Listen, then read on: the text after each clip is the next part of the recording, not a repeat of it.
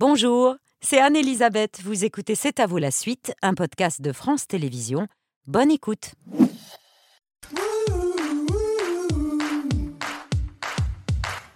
C'est à vous en direct jusqu'à 21h avec toute l'équipe. Mohamed, Laurent, Aurélie, Pierre, Patrick et du beau monde en cuisine. Deux chefs étoilés qui m'entourent. À ma gauche, euh, Indra Cario.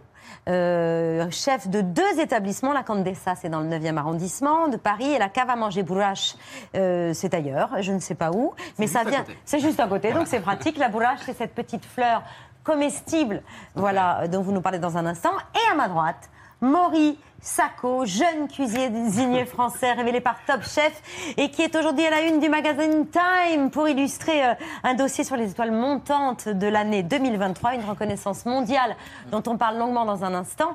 Merci d'avoir accepté de donner un, coup de main amical à Indra, même si la cuisine de cet avou, elle n'est pas adaptée à votre taille.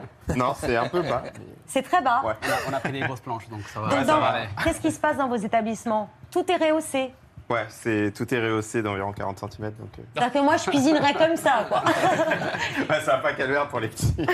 Est-ce que vous voulez bien mettre la main à la pâte et aider Indra pour la, pour la recette de ce soir? Pour la recette, donc ce soir, c'est euh, c'est une de- un des plats qu'on sert à, à Bourrage, dans la cave Yes. à manger, qui est spécialisée dans les vins des vignerons, et donc avec des assiettes de partage. Ce soir, c'est l'épigramme d'agneau qui a été confit, snacké, et va être accompagné de pois chiches. Donc euh, on purée les grains de pois chiches juste euh, euh, cuits en ragoût, et un gâteau de pois chiches qui est d'origine Ah. tunisien. C'est la garantita que j'ai découvert récemment.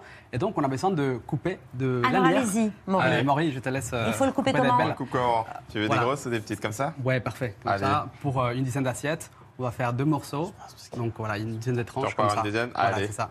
Et parti. après, on Et c'est tout, il doit faire que ça, c'est hyper fastoche. Après, il a besoin de Il- il peut-être un coup de main pour le mettre, de la mettre dans la plaque pour mettre au, au four après. D'accord. on, on va peut-être l'aider. Ça, ça m'échauffe pour après parce que.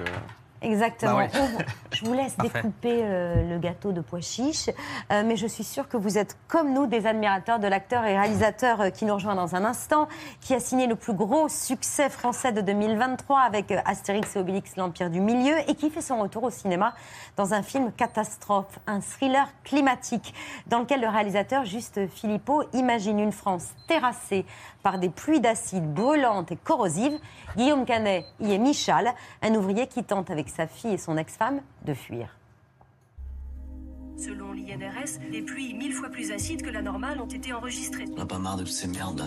Je t'en fous la planète, c'est tout. La fin du monde tous les deux jours. De toute manière, ça me concerne plus que toi. Je crois que c'était pas grave. Attends, on va pas la ramener à la maison à chaque fois qu'il pleut. L'acide sulfurique est corrosif pour la peau, C'est c'est ce bordel. Qu'est-ce que tu fous Élise? Les yeux, les voies respiratoires et digestives. 20 départements en vigilance rouge à la canicule du jamais vu. 42 degrés attendus dans les rues de la capitale.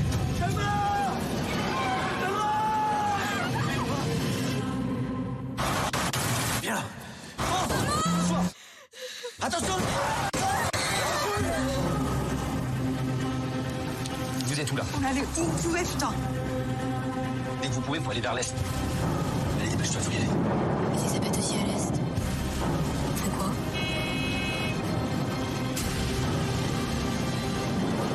Où est-ce qu'on va?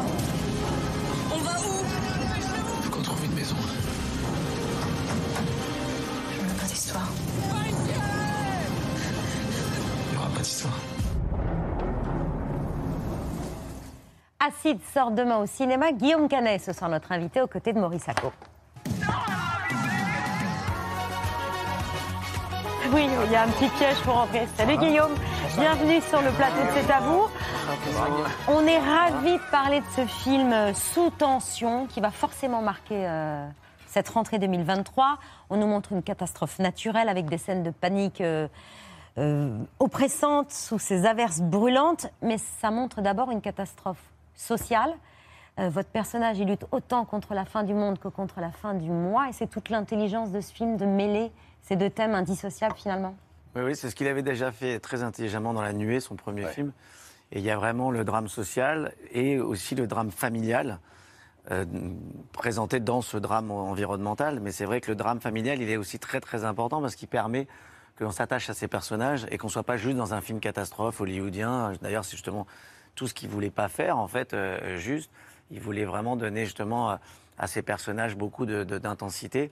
Et c'est vrai que ce personnage que je joue, qui est amoureux d'une femme en Belgique, qui veut absolument retrouver, et qu'il est coincé à ce moment-là avec son ex-femme et sa fille, qui soudainement a besoin de son père, alors qu'elle l'avait un peu lâché, il se retrouve coincé dans cette voiture sous euh, le ciel qui leur tombe sur la tête. Et du coup, ça te permet vraiment de, de rester avec ces personnages et d'avoir une, une, une- une tension qu'il arrive à mener pendant tout le film. Euh, il est très très fort pour ça, c'est haletant. On est, Extrêmement on est- maîtrisé, On est, hein. on est tenu pendant tout le film, on est, euh, et c'est c'est- c'est- ouais, c'est très haletant. Quoi. Les pluies d'acide, ça n'existe pas. Et pourtant, le Ça danger. existe, ça existe. Ça existe Ça existe, on en Elles parle depuis les années 80, elles ne sont pas aussi acides, mais c'est de l'acide euh, Elles sont pas sulfurique mortelles, ouais. qu'il y a dans, dans- dans l'air ouais. à, cause de la pollution, et ça brûle des forêts entières, ça dévaste des forêts entières, de la végétation, et des animaux aussi, mais, mais, mais, euh, mais jusqu'à présent, on n'a pas eu de, de, de pluie euh, aussi euh, acide que ça. Mais forcément, ça fait écho euh, à l'angoisse euh, générale sur l'avenir de la planète et les dangers climatiques. Euh, ça donne pas de leçons pour autant? Non, moi c'est ça que je trouve. De toute façon, on a la chance de faire un métier formidable où on peut justement, sans être donneur de leçons, parler de sujets importants qui peuvent toucher les gens, les sensibiliser, sans justement euh, euh, de, être donneur de leçons, mais simplement par la narration, par des personnages, par une sensibilité, faire que les gens puissent euh, être émus et touchés par une histoire et être sensibilisés, et du Oui. coup se faire leur propre avis sur, le- sur la question. Ça opère Après, un si peu comme un film. 20 Oui. Euh, on- on- si on regarde le 20h, On voit quand même qu'il y a des signes quand même assez... euh, Assez importants. évident. Ouais. Ouais. Aurélie. Cet engagement que vous avez, vous le perpétuez aussi dans votre vie quotidienne. Vous soutenez des associations, euh, euh, vous fabriquez votre propre pain aussi, cru Ouais, mais ça, c'est juste pour le plaisir. Non, mais c'est une illustration parmi d'autres, avec des graines ancestrales apparemment. Et ouais, ouais. Comment vous arrivez à concilier les deux, votre engagement et votre carrière? Euh, bah, en, en- en- en- en associant parfois les deux, c'est vrai quand on fait des films comme, euh, comme Au nom de la Terre, par exemple aussi, Mm. C'est un film euh, qui permet aussi de parler de, de- de la cause paysanne et de- une, cause qui me, qui me touche beaucoup. Mais, mais euh, bah, comme je peux, en fait. Quand je fais par- exemple la voix off de, Terre de Liens, qui est une association qui, qui vise à, à garder des terres agricoles en France, bah, c'est, euh, ça me prend pas beaucoup de temps. hein. ça me prend une heure un matin. Et puis voilà, puis j'ai l'impression de, Mais- soutenir. Mais par exemple, vous pourriez jouer un gros pollueur? Bah oui, c'est important. Quand on raconte une histoire, c'est important de jouer aussi tous les rôles pour que, bah, il faut bien qu'il y en ait qui jouent les gros pollueurs. Ah bon, Vous, vous êtes volontaire pour être un gros pollueur. Mais un gros connard, tout- c'est le propre d'un acteur, c'est de pouvoir tout jouer en fait. Et sinon, euh, si personne veut jouer les, les cons. euh, Dans le but de choquer. Clown blanc, c'est pas marrant. Ouais, voilà, exactement. Non, non, c'est important. Bien important. sûr. Et comment vous en parlez avec vos enfants? Est-ce que ce sont eux qui vous poussent euh, à être davantage écolo Comment réagir- réagiriez-vous si demain ils vous disaient euh, Moi, je veux être un militant écolo violent? Bah, je pense qu'ils ils feront ce qu'ils ont envie de faire, de toute façon. Euh, euh, après, euh, je leur donnerai mon point de vue euh, sur la question. Et quel est-il? Sur quoi? Sur euh, le militantisme écolo qui peut parfois être extrême. Est-ce qu'il faut aller jusque-là? Bah, ça, ça j'ai pas ma réponse. Moi, j'ai pas la réponse parce que je suis pas à leur place. Moi, je le fais à ma manière, en fait. Et, et, et, et, voilà, je peux pas me mettre à la place d'autres personnes qui ont l'impression et le- l'envie d'aller d'aller plus loin. Le personnage que, joue- que je joue dans le film, qui a cet acte très violent au début du film, un peu à- à- à- dans, dans l'idée du boxeur euh, du Pont des Arts, où on voit cette violence. Moi, c'est ça qui m'a intéressé aussi, c'est d'essayer de comprendre justement pourquoi cette violence, qu'est-ce qui justifie un, un- un- un tel acte. Après, moi, j'ai pas à juger euh, quoi que ce soit. Maintenant, pour revenir à mes enfants, Mm. euh, c'est vrai qu'aujourd'hui, ils n'ont pas besoin de nous pour se faire leur propre idée. Ils en parlent à l'école, ils, en, ils voient des sujets à la télé. Et ils vous entendent- parfois Ils entendent les gens. Quand pas, pas forcément moi, mais ils nous ont- ils- je les ai vus engueuler quel- quelqu'un qui a acheté sa clope par, dans la rue, euh, par terre, euh, parce que, en fait, les enfants, ils ont cette conscience-là. Moi, euh, dans 25-30 ans, ce qu'annoncent les scientifiques, euh, moi, j'aurais euh, j'aurais 80 balais, j'aurais bien vécu, je peux partir, c'est pas très grave. Eux, ils seront encore jeunes, et je peux comprendre qu'eux, ils n'aient pas envie, dans 25-30 ans, d'aller dans le mur, en fait. Engagé donc sur des causes euh, dont vous venez de parler, mais pas euh, pour autant militant politique. À une lectrice du, du Parisien qui vous interrogeait dimanche dernier sur vos opinions politiques, vous, avez, vous lui avez répondu en citant euh, Belmondo, Jean-Paul Belmondo, euh, votre euh, idole qui ne voulait pas que la, la politique pollue euh, son jeu ou son métier d'acteur. On a retrouvé La, la, la- Oui, on a retrouvé L'archive. la- l'archive euh, de cette interview de Belmondo qui ne répondait pas euh, aux Parisiens, mais à Jacques Chancel. Politiquement, Jean-Paul Belmondo, vous êtes engagé? Si je fais de la politique, je la fais en privé, mais je m'en sers pas. C'est mon métier. Moi, je suis très contre les acteurs qui, qui font de la politique, qui disent des choses définitives sur ci ou ça. Et moi, je joue pour tous les publics. Je joue pour les communistes, les royalistes, les, tout ce qu'on veut. Euh, je ne vais pas influencer les gens. Et je pense que le métier d'acteur est un très beau métier qui consiste à divertir les gens et non pas à leur filer des idées dans la tête, à leur dire c'est ça qui est bon ou c'est ça qui est mauvais. C'est pas notre métier. Vous êtes quand même plus engagé que lui. Non, mais parce que, mais parce que je suis engagé, parce que vous, vous- non, parce que je fais un film euh, sur un sujet. En fait, Euh, ma- maintenant, c'est vrai qu'il faisait des films peut-être plus divertissants, euh, Jean-Paul, mais c'est vrai que euh, il y a un besoin aujourd'hui quand même de coller des étiquettes. C'est aujourd'hui, on fait un film là-dessus. Alors du coup, je suis éco-anxieux. Mm. Euh, on m'a dit plusieurs fois. On vous Ah dit ça. Mais est-ce que vous êtes éco-anxieux? Donc il y a- y, y un besoin comme ça d'appeler euh, les gens. Les euh, enfermer dans voilà. une case. Il y a un truc un peu flippant parce qu'on Oui. se dit voilà donc ça c'est les fous, c'est les gens Non, qui. mais ce que vous avez Mais- fait avec Édouard Bergeon aussi. mais, euh, oui, Oui. mais bien sûr. Mais après, euh, j'ai pas fait que ces films-là. Non. Alors après, Oui, on quelle ressort cause vous ces défendiez avec Astérix parce et que, Obélix euh, Comment Quelle cause vous défendiez avec Astérix et Bah, de Obélix manger des légumes. Oui, c'est vrai, le véganisme. on, y, on y revient. La Mais, golitude. mais, mais, euh, non, non, mais c'est c'est important de savoir aussi qu'aujourd'hui, voilà, on a besoin de, de- de mettre une étiquette euh, sur les gens. Moi, je suis simplement euh, euh, citoyen. euh, ce que je vote euh, me, me regarde. Après, si on est un peu euh, on lit Malin. peu, euh, malin, on voit quand même. mais, mais, Votre couleur politique. voilà, exactement. Mais, mais c'est vrai que, que euh, voilà, j'estime que, comme, comme le disait Jean-Paul, on a besoin de. Enfin, on fait ce métier pour divertir les gens. Comme disait euh, Carl Gustav Jung, euh, c'est éboueur de l'inconscient collectif, le dernier rempart avant la guerre. Ah là, on est passé dans la psychanalyse. Voilà. Non, c'est pas la psychanalyse, c'est une belle, euh, une, une belle, belle manière de, citation. de- de- de montrer que les artistes sont là d'abord au départ pour divertir les gens. Et moi, je trouve que ça, c'est mon, mon devoir. En tout cas, c'est ce que j'essaye de faire. Voilà. Je prolonge d'ailleurs un peu euh, votre propos, euh, Guillaume. Avec Acide, vous interprétez un personnage euh, très sombre, violent, violent. Il y a une scène glaçante, une discussion qui part un petit peu en vrille avec votre fille à un moment dans une voiture. Pas vraiment sympathique, aussi dès le début du film. Ça vous a plu d'aller aux antipodes de l'image que les gens ont de vous? Encore l'étiquette? Ouais, Non, pas forcément Mais- une étiquette, mais en tout cas, c'est rare de vous voir dans des personnages aussi sombres. C'est sympa. Hein Ouais. Non, mais c'est plutôt une question qui est plutôt non, non, non, mais bien en sûr, plus. bien sûr. Mais, mais non, mais je l'entends. Et, et c'est vrai que euh, moi, si je fais ce, ce- ce métier-là et si euh, j'essaye de faire euh, des films assez différents, euh, quand même, même les films que je réalise, en fait, Mm. sont assez différents. C'est justement pour ne pas qu'on me Ouais. colle cette étiquette. Et en fait, moi, je je fais pas des, des, des films. J'ai pas de plan de carrière en fait. C'est des, c'est des films très différents parce que j'aime en tant que spectateur voir des films différents.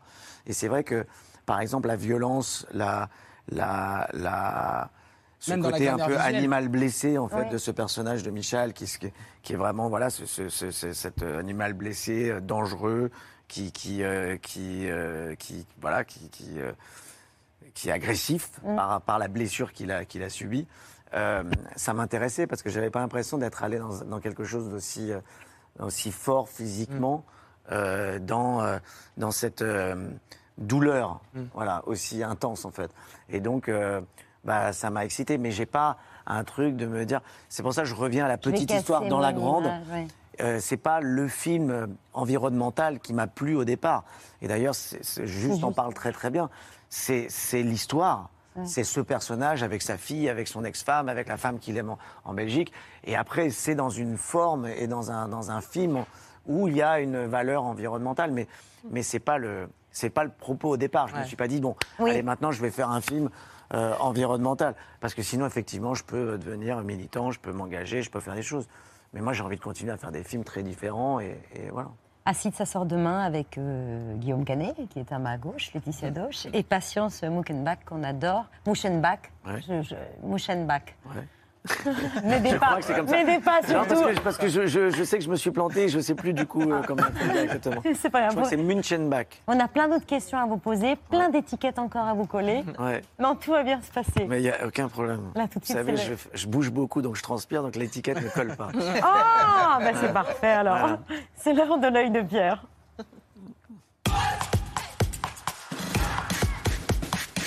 Euh, mon œil, euh, Guillaume, et vous aussi, Maury, il a lu ce qui, pour moi, est l'un des livres de la rentrée. L'auteur, c'est Richard Morgiev, et son livre s'appelle La fête des mères. L'histoire se passe dans une famille plus qu'à l'aise de Versailles dans les années 60. La mère est un personnage dingue, dans le bien comme le mal. Le père n'est pas beaucoup là, mais il est essentiel. Les quatre frangins peuvent pas se sentir et sont en même temps indispensables les uns pour les autres. Un jour, un certain Jacques Beauchot, dans la vraie vie, est venu voir Morgiev pour lui dire J'aimerais que vous racontiez ma vie.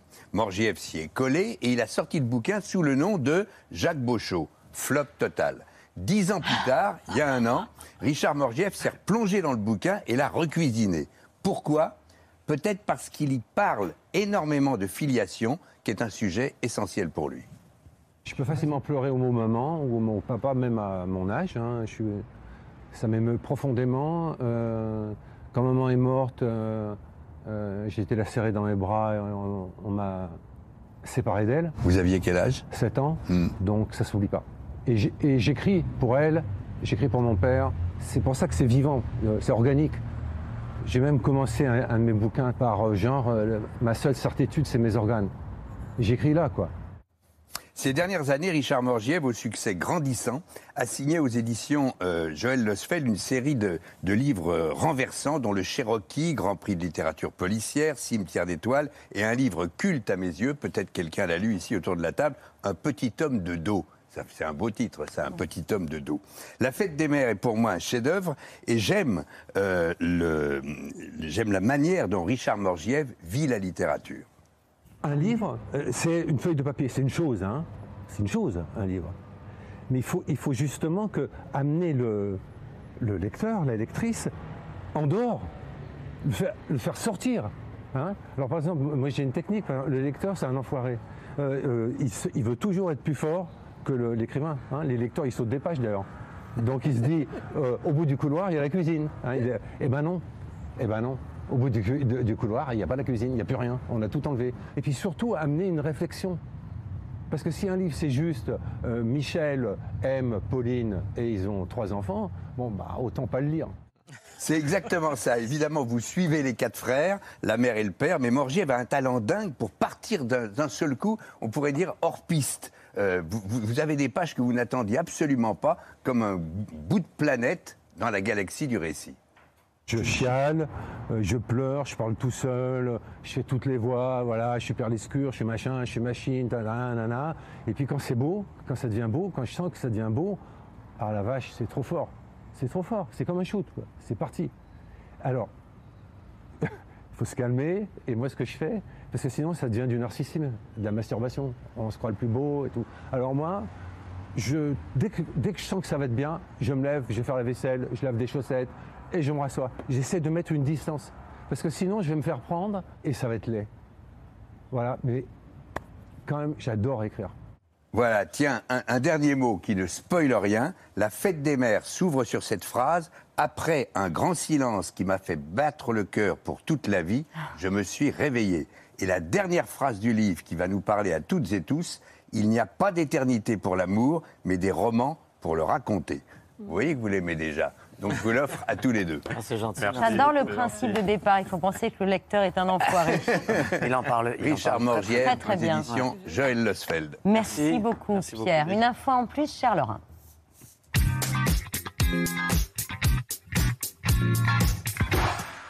Je vais vous parler à nouveau de réchauffement climatique, Guillaume Canet. Je suis désolé, je vous ramène à nouveau à ce sujet. Mais en l'occurrence, je vais inclure aussi Maurice Sacco, puisque ça fait grimper le prix de nos assiettes, figurez-vous. Le phénomène El Niño s'est installé en ce moment dans le Pacifique. C'est une inversion en fait des courants marins qui modifie le climat pendant quelques mois, qui est amplifiée en ce moment par le changement climatique. À cause d'El Niño, il y a une sécheresse qui s'installe en Asie, si bien que l'Inde veut protéger, sanctuariser sa production de riz pour sa propre population. En juillet, l'Inde a donc décidé d'arrêter d'exporter le riz. Or, c'est le deuxième exportateur mondial de riz. Cette décision a des conséquences partout. Euh, le Vietnam, la Thaïlande ne parviennent pas à combler euh, la demande mondiale. La pluie, en plus, vient à manquer en Thaïlande euh, en ce moment. Elle est déjà inférieure à 10 de 18% à la normale. Les prix grimpent. Celui du riz, il a gonflé de 10% rien que sur le mois d'août. Ça n'est pas fini.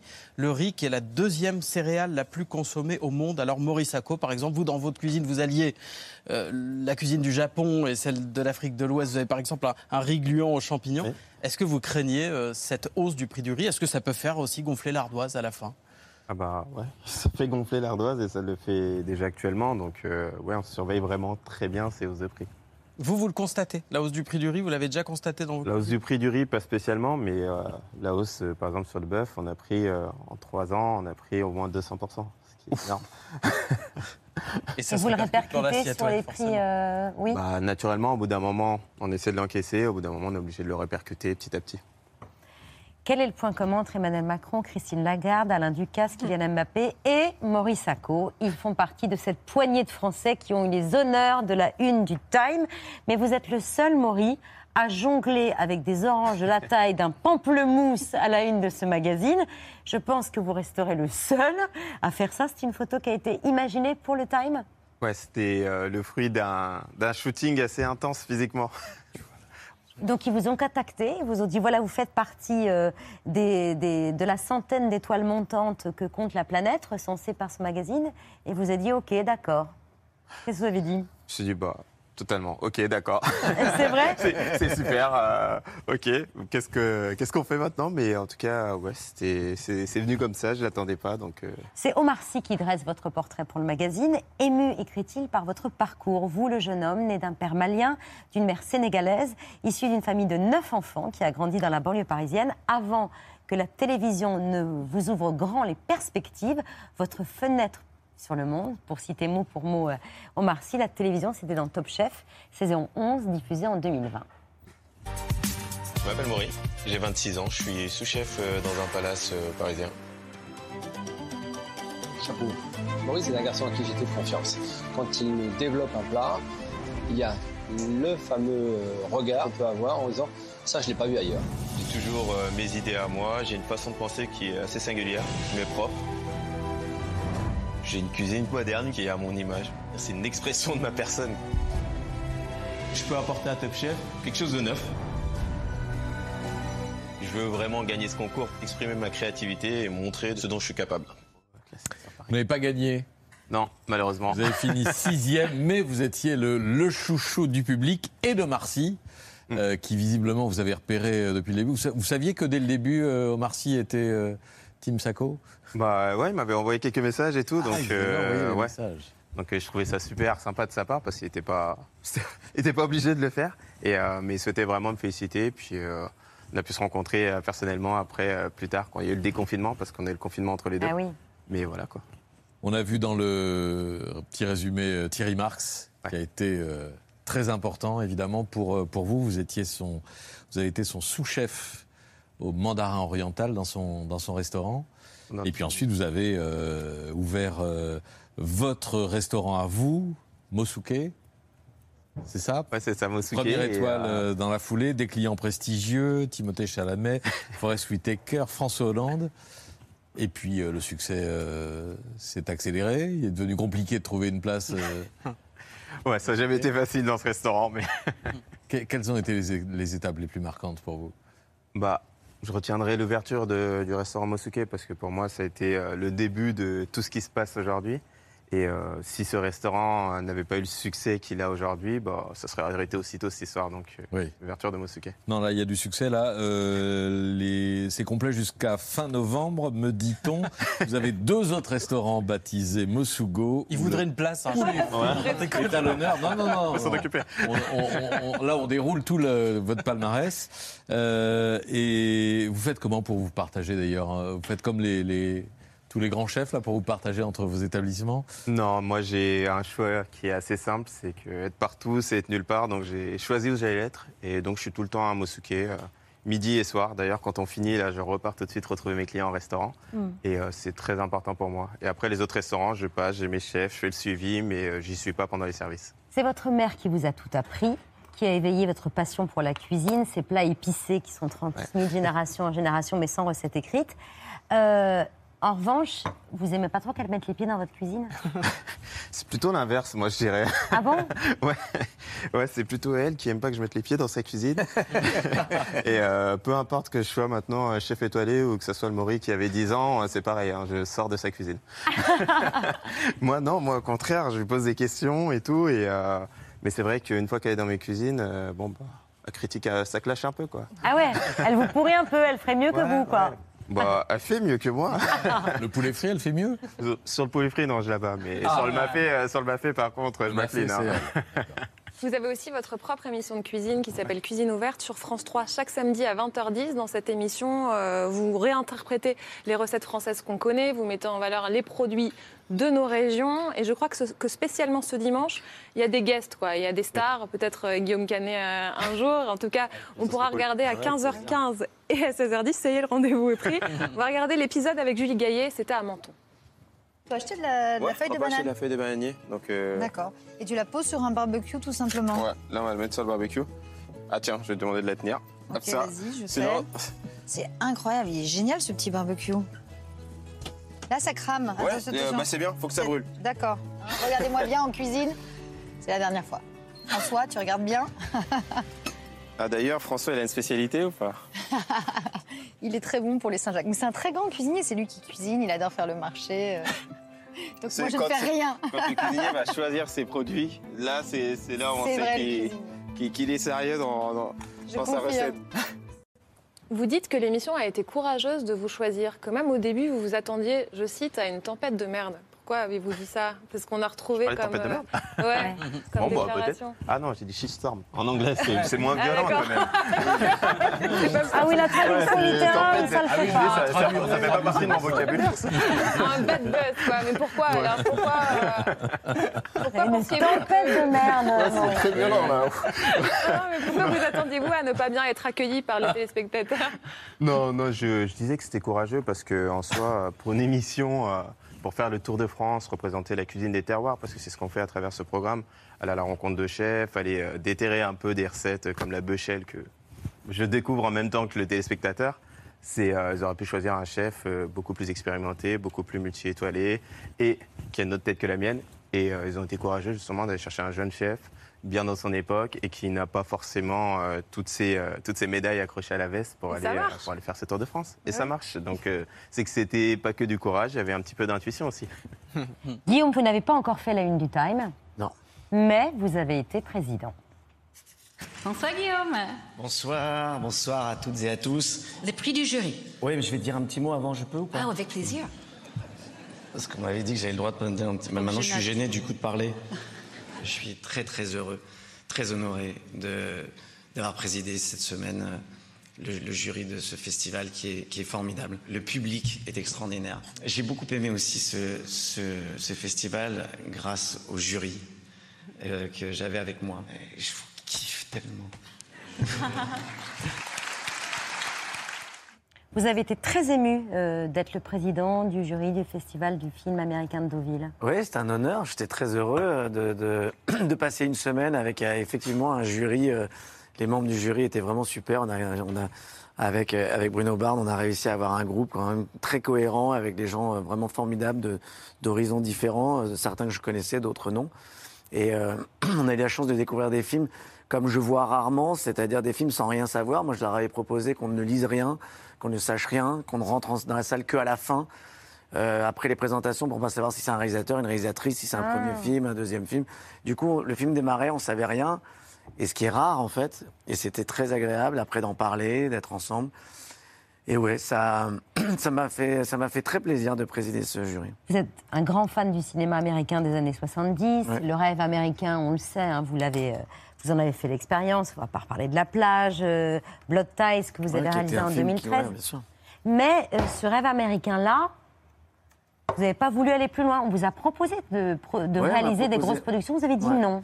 Oui, je me sentais pas, je me sentais pas à l'aise, mais l'expérience de Blood Ties aussi m'avait un peu marqué parce Mm. que c'est vrai que euh, le fait de ne pas pouvoir parler aux figurants sans avoir une amende, de- enfin tous ces trucs-là qu'on connaît, euh, c'était assez par- particulier pour moi.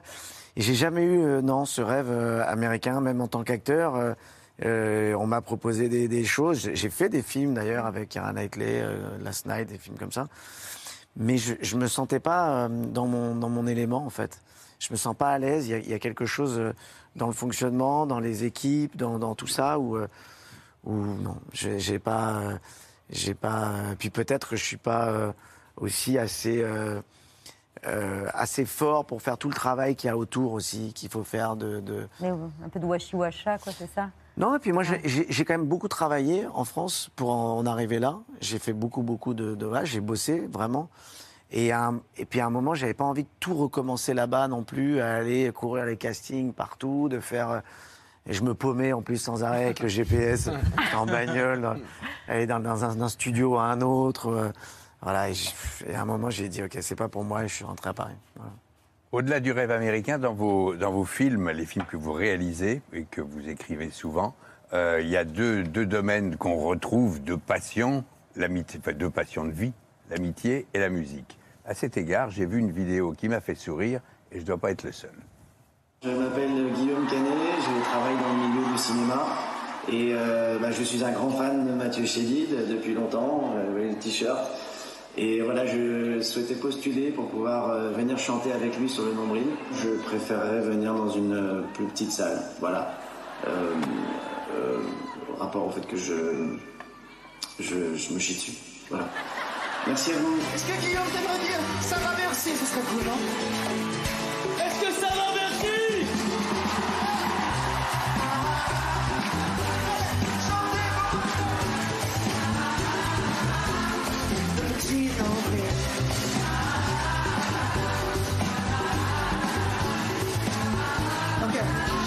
un peu. Allez, tu veux pas faire une petite danse un peu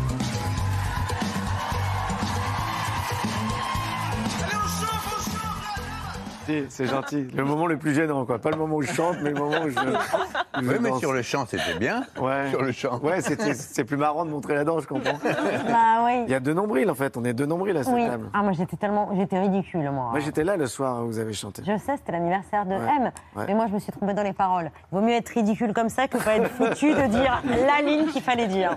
Alors, j'ai une autre vidéo qui a été tirée de votre compte euh, Instagram. On va vous voir surfer je demande à celles et ceux qui nous écoutent de pousser le son. Ils vont vite comprendre. Ah, oh la vache. Tin, tin, tin, tin. Tin, tin, tin, tin, tin, tin, tin, tin. Tin, tin, tin. Eh les gars, vous avez vu comme je surfe?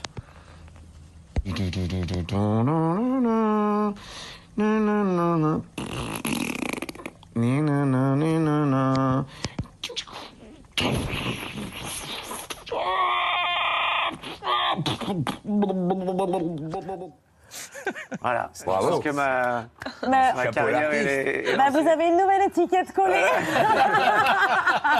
T'es en sortie de Covid, hein, on va dire. Ouais, c'est ça. C'est après le confinement, on savait plus quoi faire. Franchement, c'est drôle, c'est drôle. Comme vidéo. Guillaume, toujours sur, euh, sur l'amitié par rapport aux propos de, de Pierre. L'année où tout a basculé pour vous, c'était en 93. Vous êtes à Paris depuis euh, deux ans. Vous vouliez devenir metteur en scène. Vous enchaîniez les petits boulots à côté de vos études, au cours Florent. Et c'est là que vous rencontrez euh, une bande de potes, cette bande de potes qui va, avec euh, vous, tourner votre premier court-métrage. C'était en 93. On va reconnaître des gens sur cette photo. Et cette bande de potes, euh, elle est toujours là, 30 ans après. Il y a Ouais. les Ma- Il y a Mariana Hans qu'on a vu sur, Mariana Hans qui sur, est là. euh, au jury de Deauville il y a, il y a qui est là juste secondes. derrière moi. Il y a Jérémy Covillo, Thierry de Peretti, qui est un très très bon, euh, très très grand réalisateur. Et j'aime une phrase, j'aime une phrase euh, quand vous parlez de votre bande de potes, c'est que ce que vous appréciez chez eux, c'est qu'ils ne prennent jamais de gants avec vous. C'est ça le secret de l'amitié en fait. Ah oui, je pense que c'est important évidemment de, de pouvoir se dire les choses et de, de, de- ouais, d'avoir un peu de recul avec des gens qui, qui vous connaissent et qui voient quand euh, vous vous égarez un petit peu, quoi. Mais euh, mais ouais, ouais, c'est très émouvant de voir cette photo. Là, je suis assis Ouais. dans un caddie, on faisait les travelling au caddie. et euh, et il y a, il y a- la photo est coupée, mais il y a, y sur la gauche, il y a Philippe Lefebvre aussi qui sort Ah son oui. film bientôt, euh, son premier film bientôt qui s'appelle Nouveau départ. Et je crois que c'est ça. Ah, mais je l'ai vu, avec Voilà. Franck Dubosc et Karine. Viard. Voilà, qui est très réussi. Ils- ils viennent jeudi, bah oui. Je suis très, très fier de lui, je suis très content pour lui. Et donc voilà, c'est- marrant de voir. Bah ouais. 30 ans. Ah bah tiens, Et Marina qui était au jury euh, d'ailleurs à Deauville. ce qu'a dit Mohamed. Ah, j'ai pas, pardon. Mais vous deviez. euh, J'ai fait une micro-sieste. Acide, c'est l'excellent deuxième film de Juste Philippot. Ah oui. C'est demain dans les salles avec euh, euh, la jeune patience euh, Muchenbach. Muchenbach, ouais. Euh, Marion et Martin Versé. Bon, j'ai dit n'importe quoi. Et Laetitia Doche. Et Laetitia. Doche. Voilà. Maurice Sacco, Cuisine ouverte tous les samedis sur France 3. Ce dimanche, exceptionnellement, 15h15, 16h10. Moussouké dans le 14e arrondissement. Moussugo, le restaurant dédié au poulet, les radoteurs. Et puis euh, Maxime Gasteuil à la table de C'est à vous. Et on va laisser ça.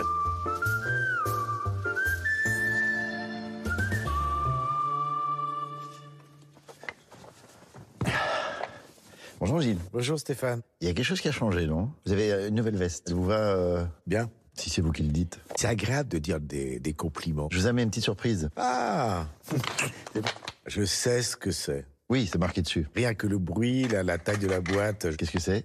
Des osselets. Vous avez été petit? Mais quand j'étais petit, je jouais pas aux osselets. J'avais des j'ai une petite main à toute boudinée. euh. Oui, enfin, c'était proportionné puisque vous étiez petit. Comme on joue pas avec ses pieds. Vous aviez pas des grands pieds? À l'époque de, de mes petites mains boudinées, j'avais des petits pieds boudinés. Et comment vous faisiez pour marcher? Je marchais sur la tranche extérieure. Vous tombiez beaucoup, non? Quand j'étais bébé, n'est-ce pas? C'est marrant le regard qu'on les parents portent sur leur bébé en disant c'est le plus beau du monde alors qu'en fait c'est, c'est- il est aussi. Oui, c'est comme quand un bébé pleure, et on les accepte quand c'est les nôtres. Ah bon? Moi j'accepte ceux des autres. Enfin, D'ailleurs si vous étiez très ému là et vous, si vous aviez un problème, moi je serais très très empathique avec vous. Oui, mais enfin, je ne pleure pas comme un enfant. Vous vous refusez à, à pleurer? Et Stéphane, euh, une vraie question, ça, ça hurle, ça crie, ça. C'est quand la dernière fois que vous avez pleuré? Et Hier, C'était pourquoi? Je mariais ma fille. Oh Si je pense à ma fille, à son mariage, je suis capable de pleurer tout de suite. Parlons-en du mariage de votre fille. Pourquoi vous riez? Pour pas pleurer.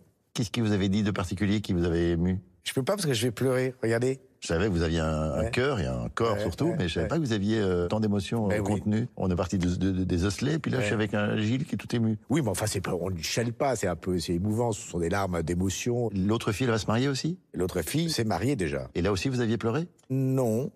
Ok. Vous préférez euh, l'une des deux? Est-ce qu'on peut s'autoriser en tant que parent de dire qu'on préfère un enfant plutôt qu'un autre? Non. Pourquoi on pourrait pas s'autoriser ça Monsieur de Groot Réfléchissez à ça, je vous les offre.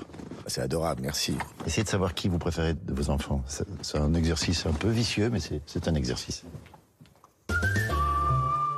Maury, Guillaume, bienvenue à la table de C'est à vous, aux côtés d'un humoriste qui fait son retour aux sources. Salut Maxime Gasteuil. Bonsoir. Euh, Retour aux sources, c'est le titre de votre deuxième spectacle, inspiré du confinement que vous avez passé chez vos parents. Spectacle qui vous emmène dans une tournée des Zéniths à partir du 3 octobre prochain, avant de passer aux Folies Bergères les 23 et 24 novembre euh, 2023. Je connais les dates par cœur, ça s'arrange pas. On parlera tout de suite de cette moustache. In- que vous me jugez depuis tout à l'heure. bon, on comprend pas. Après, j'aime l'humour et la moto. C'est pour ça que je vais vous expliquer. Bon, Indra Carillo, notre chef propriétaire euh, de la cave à manger bourrache, nous propose l'un des plats à la carte. C'est un épigramme d'agneau snacké, accompagné de pois chiches, de pickles de poireaux et de garantita. J'ai bien vendu, Indra? Parfait, c'était Parfait. très bien. Aurélie, un mot de bienvenue pour Maxime. Oui, Maxime, c'est un retour aux sources que vous nous proposez. C'est le titre de votre spectacle Ouais. qui vous a été inspiré euh, par le confinement, puisque Ouais. vous êtes retourné chez vous à Saint-Émilion où vous êtes né. Vous êtes retourné chez vos parents. Vous avez euh, retrouvé, il me semble, votre couette Buzz l'éclair, Ouais. le papier peint Tintin de votre chambre, les dîners à 18h45 et surtout votre père. Vous vous moquez gentiment de lui, de ses manies, son opinel qu'il garde toujours euh, dans sa poche, le fait qu'il dise Cyril au lieu de Siri quand il parle à, à son iPhone, sa façon de danser comme s'il faisait des arts martiaux. On a vu Guillaume Canet tout à l'heure. C'était un peu le même genre. Enfin, on- Quand je dansais non, non, non. Et on va voir aussi votre père, on va le voir dans cet extrait, parce qu'il est aussi très pudique. Vous avez essayé de le changer un peu cet été avec euh, la calinothérapie. Ça va, papa? Tu connais la calinothérapie? Hein? C'est comme ça avant. Allez, allez, allez. Oh, allez Quoi Tu me gonfles, allez. Allez, viens, je vais te montrer. Tu fais chier, casse-toi. Donc la calinothérapie, tu t'assois, tu t'installes, tu t'allonges. Euh, fais sous tomber. Voilà. Laisse-moi aller. Et là, comme ça. Et là Attends. Oh Attends, je te fais un câlin. Aïe, aïe. Tu veux que je garde mes mains immobiles ou que je te fasse pas plus Aïe, Casse-toi, putain, il fait chier, putain. Allez. Oh de calino, la con, là Allez. C'est la calinothérapie Allez. Papa Allez. C'est important. Allez. Pour ton bien-être. Allez, allez, vous Allez, viens. Allez vous faire calinothérapie ailleurs Il a le sens de la formule hein, quand il dit allez vous En fait, j'ai trouvé une vidéo sur Instagram où il y a vraiment des gens qui, euh, qui euh, font payer à d'autres personnes une calinothérapie. Donc, euh, on va chez eux, ils vous font des câlins, vous les payez. Du coup, ça m'a fait énormément rire parce que je trouve qu'on est dans une société qui divague complet. Et j'ai proposé à mon père de le faire. Mais il veut pas. Ça lui. Rétif total. Ouais. Mais vous lui rendez hommage pour plein de raisons, notamment parce que si vous êtes là aujourd'hui, en gros, c'est grâce à lui. Enfin, parce qu'il vous a engendré, mais aussi parce qu'il vous a donné la passion euh, du spectacle, la Ouais. passion de faire rire. Je crois qu'en particulier, il y a un film, Le Petit Baigneur Ouais. avec Louis de Funès. Alors, on ne peut pas montrer l'extrait, mais je crois qu'en particulier cette scène dont on voit les images. euh, Ah oui, c'est a suscité image par image. on fait comme on peut, on bricole. faire remettre les bruits aussi.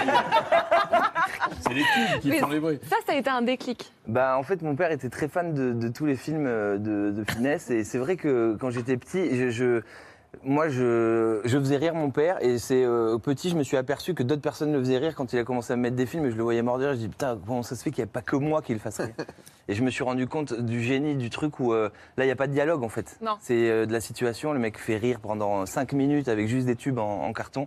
Et je suis tombé amoureux de ça et j'adore ce cinéma-là. Donc euh, c'est des souvenirs avec mon père et c'est ce qui m'a fait aussi sur scène et dans les projets à venir. quoi. Dans Retour aux sources, vous parlez quasiment que de vos parents pendant une heure et demie, de votre père, ultra pudique, on l'a vu, euh, qui est rétif à la calinothérapie, c'est-à-dire que même au contact en particulier, c'est-à-dire quand il vous voit, il vous serre la main. Ouais, mon père, ça fait 35 ans, j'ai l'impression d'être son salarié. Parce que c'est quelqu'un qui est pudique, donc quand il me voit et que je viens par surprise, il sait pas trop comment faire. Donc euh, il, il est là, il est un peu angoissé, pas de bise, pas de, on touche alors. pas, donc il tend la main comme ça. Alors quand vous vous couchez dessus, évidemment, ça. Ouais, alors oui, là, là j'ai été loin avec lui. Mais euh, il est bon public, il est fier Ouais. de moi, je suis très touché. Et ce spectacle, c'est pas un hommage, c'est plutôt euh, Vous racontez une sa vie. déclaration d'amour, quoi. Ouais, puis vous racontez sa vie. Ouais. Il est charpentier, euh, qui du coup s'y connaît en charpente. Donc lui, quand il peut pas rentrer en, en boîte de nuit par la porte principale, et ben il rentre pas à la charpente. Tout est vrai. Ça, c'est une histoire dingue. Ouais. Euh, et il rigole pas avec l'addition au restaurant? Non, ben ça je crois que c'est un peu commun. En fait, ce qui est dingue avec ce spectacle, c'est que c'est universel. Moi, ça me touche parce que je m'éclate sur scène. Les gens, je leur rends euh, bien apparemment parce que l'ambiance est folle et ça parle à tous les enfants, tous les parents, quoi. Et l'addition, oui, c'est comme tous les, les- les papas après euh, le dîner, ils sont en train de se battre et le premier qui se lève, il le suit, l'autre il veut pas et puis ça finit en bagarre ou alors il y en a vraiment un qui est parti en cachette un quart d'heure avant la fin du dîner. Mais lui, ça l'énerve vraiment, quoi. ah, lui, ça l'énerve, mais ça peut, il, peut- il peut être violent. Voilà. On va dîner avec lui, on peut ne plus jamais lui parler à vie après, quoi. Parce qu'on a les deux jambes pétées, on est à l'hôpital. Il n'est pas du tout. Euh. Conciliant. Ouais, sur ça, non. À propos des traitements euh, genre euh, calinothérapie, vous dites dans le spectacle, avant qu'on nous dise qu'on allait tous mal, on allait tous bien. Ouais. Ça doit parler à pas mal de gens. Bah écoutez, moi je viens d'un petit village avec des parents euh, qui sont plutôt terre à terre et j'arrive à Paris, j'adore cette ville. hein. Je, je- je- je viens souvent pour travailler, je suis fou de cette ville, mais je trouve que oui, on, se- on se, se trouve des problèmes, on s'en cherche et on arrive dans une. Moi j'ai pas grandi avec des parents où ma mère faisait du yoga à 15 h en fait.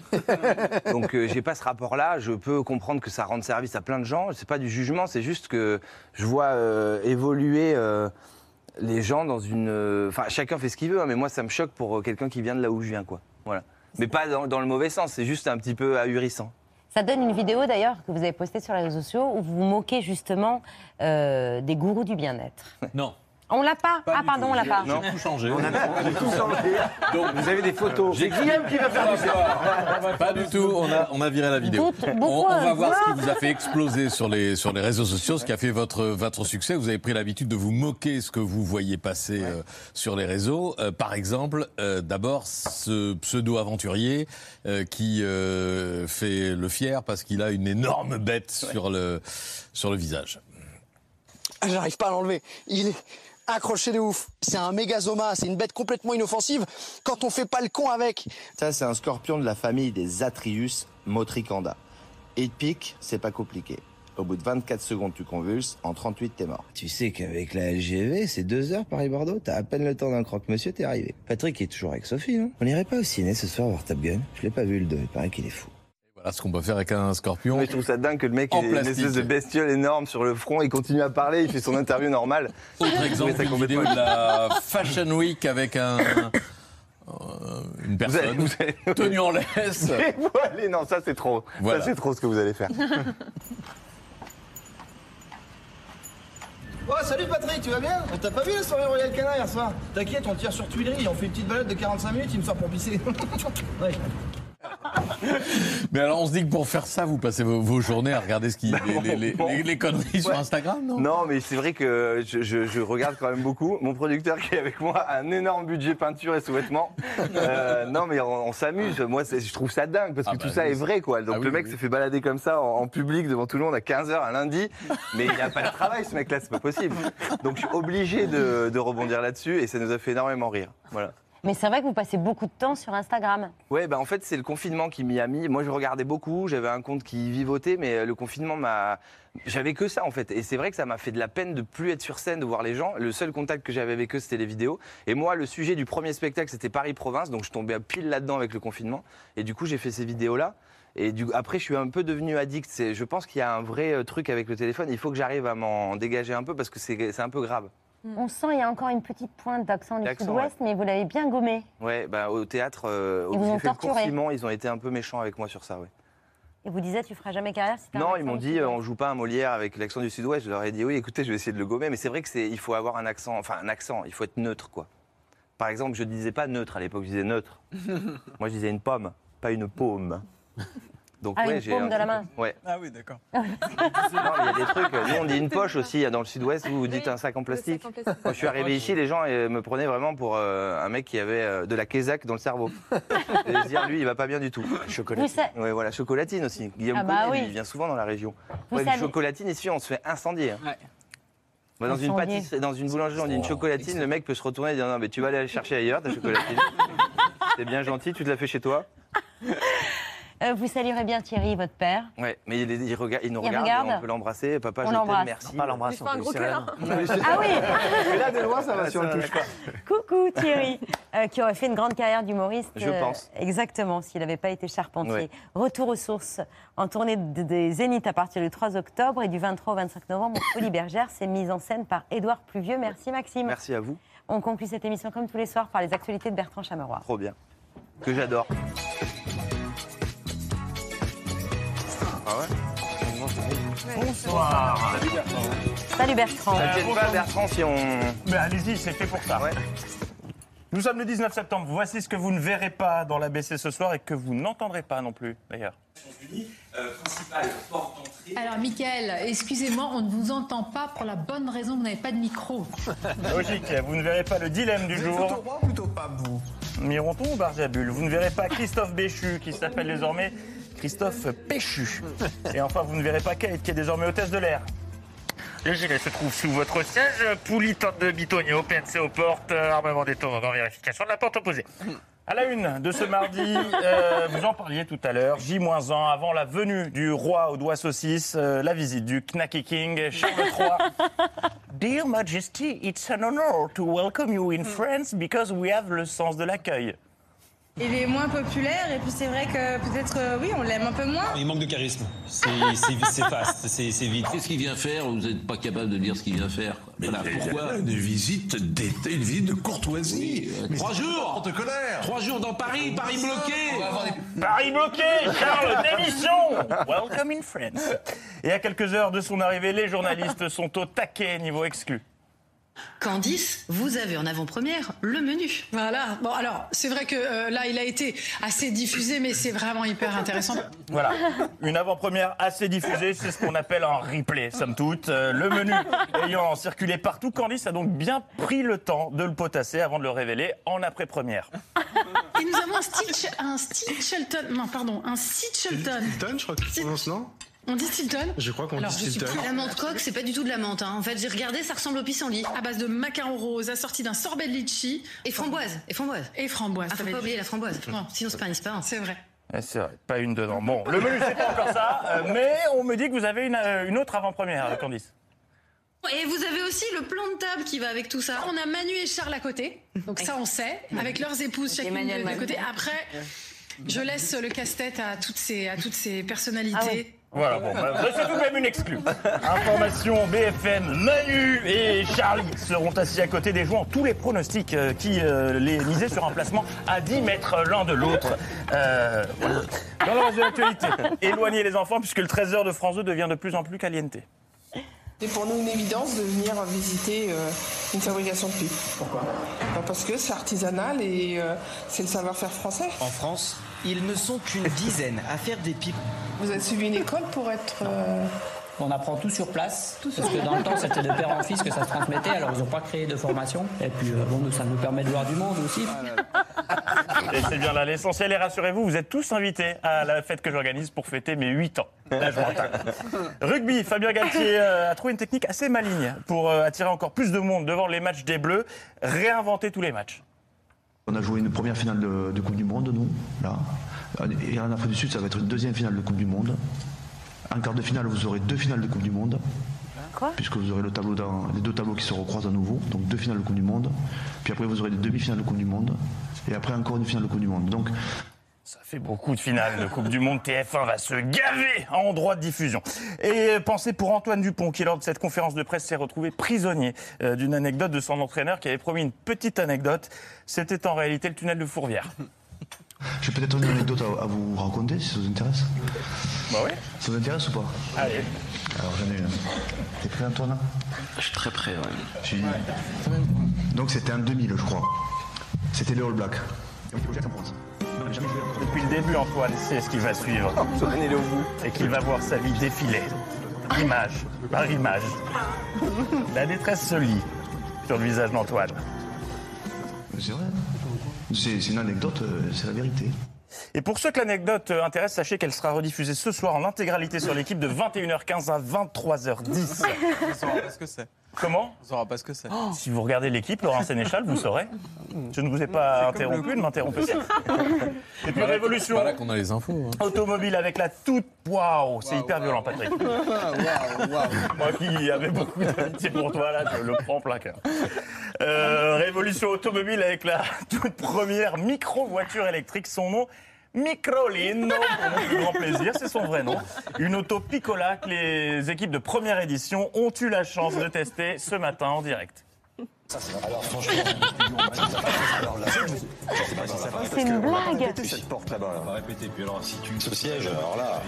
Alors, alors là, je passe pas. Dominique Chapat peut dormir tranquille, c'est pas demain qui sera remplacé dans Turbo. La belle idée que de tester une voiture qui coûte un bras dans un studio flambant neuf. C'est bon, c'est bon, on va y arriver. Vache, non, non, Recule, non. recule, recule. Cédric, Cédric, stop. Recule, Ce qui est emmerdant, c'est que je peux pas sortir, moi. Alors, Il y a le constructeur qui est en train de regarder BFM TV, il est affolé en fait. Alors, c'est la première fois. Cédric, ça coûte cher cette petite voiture Ah Oui, 18 000 euros, la Microlino. Microlino Maxi Prezzo.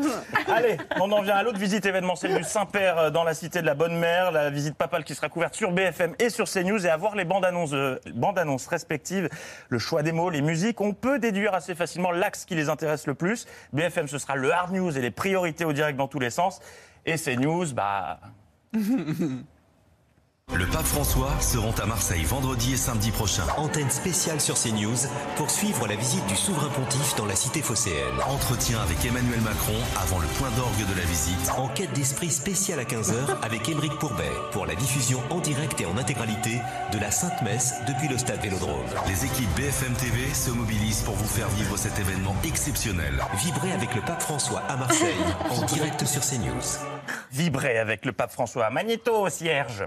Qui plaira à pas mal de monde. L'Église de France aussi a pondu sa bande-annonce, mais je pense qu'ils sont un peu trop impatients, un poil. C'est l'église de France, hein Aujourd'hui, le stade est vide. Et pour cause, le pape arrive dans trois jours. dans trois jours, le pape sera là. Oui, m'a gâté. RS4 Grenardo, bien sûr qu'ils m'ont raté. Lui dans la bulle, sur le bateau, shifter pro.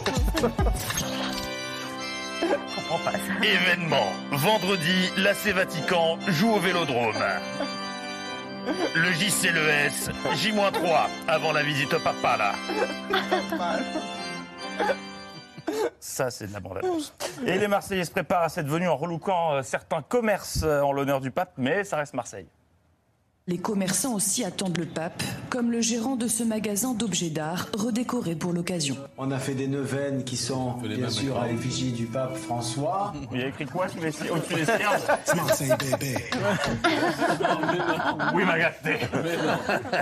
Et il est grand temps que le pape arrive à Marseille, hein, car on commence à avoir fait le tour des infos, sachant que 70 000 personnes sont attendues au Vélodrome. Je vous laisse deviner combien d'hosties ont été confectionnées. Pour la messe célébrée au Vélodrome, 70 000 Vélodrome. hosties blanches ont été commandées par l'archevêché, deux diamètres différents, 32 mm pour les fidèles, 8 cm pour les prêtres. Très Saint-Père atterrissait à Marseille de toute urgence. Ils en sont à donner le diamètre des hosties. Une visite papale qui sera peut-être perturbée par ce nouveau virus, la tout à fétite. Euh, on a identifié le patient zéro. C'est l'organisatrice des rencontres méditerranéennes. Quand on entend ces témoignages, c'est plutôt touchant. Ah oui, tout à fait. On a parlé aussi de l'accueil des migrants. Tout à fait. Vous allez proposer un texte, ça semble assez abstrait. Tout à fait. Avec des réalités très diverses, on a dit, avec ces jeunes qui viennent de tous Tout à horizons. fait, tout à fait. Le vivre ensemble, quelles que soient nos origines, est faisable et possible, même si c'est pas simple. hein. Oui, oui, tout à fait. Tout à fait. Ah, et. Et on referme ces actualités avec le meilleur d'entre nous, le sénateur François Patria, qui était ce matin sur Public Sénat. Est-ce que vous êtes inquiet pour votre groupe? Il sortira affaibli? C'est difficile. D'abord, je- en tant que président de groupe, vous imaginez bien que je vais, pas, je vais vous dire aujourd'hui, euh, je vais vous dire c'est difficile. Rien pané. Euh, François Patria, qui est également médium à ses heures perdues. Envie de connaître l'avenir de ton parti Envoie Patria, P-A-T-R-I-A-T, sur un plateau et découvre ce que les élections te réservent. Est-ce que le RN aura des sénateurs pour vous? Oui, je pense que le RN aura 3 à 4 sénateurs ici. 3-4 Oui, Moins que les 5 à 10 dont parlait Gérard Larcher euh, il y a quelques temps. je pense 3 ou 4. Peut-être 5. Et il y a les femmes Non, et les filles n'aura pas de sénateur. Et vous allez déménager. Alors, il est balèze pour prédire l'avenir. En revanche, concernant le présent, c'est toujours aussi flou. hein. Si on dit clairement les choses, si on explique bien les choses, il, le Dom Caron, je pense qu'il il a, il a été même parfois inhumanité, inu- euh, questionné, c'était celle aussi bien sûr entendu de ne pas constater à l'Assemblée nationale serait plutôt en janvier, avant Noël, et, le- et le- la cédure est l'œuvre de quelques personnes. Ça fait chose- jamais. Bouclier énergétique, gaz, carburant, etc. Pas vous répondre à ces. Moi, si elle reste d'une façon ou d'une autre, ce sera l'équipe. Faut qu'elle reste aujourd'hui sur les cités. Ça va se récupérer- répercuter par ailleurs. Quand vous affirmez, nous sommes l'opposition, ça tient à leur. à la- à leur- donc, vous avez compris, tout le monde a bien compris. Bah, pour moi, c'est OK, c'est clair. L'info continue demain. Bonne soirée. Bravo Bertrand Guillaume, Maxime, Maury, Indra, merci d'avoir accepté notre invitation. À demain Indra hein, pour la suite de nos aventures en cuisine. Tout de suite sur France 5, le doc conso du mardi soir sur la face cachée de nos produits de consommation. Ce soir, le raisin ingrat. Si vous voulez bien vous tourner vers euh, Aurélien pour saluer nos téléspectateurs. Merci de nous avoir suivis. À demain, 19h en direct. Ciao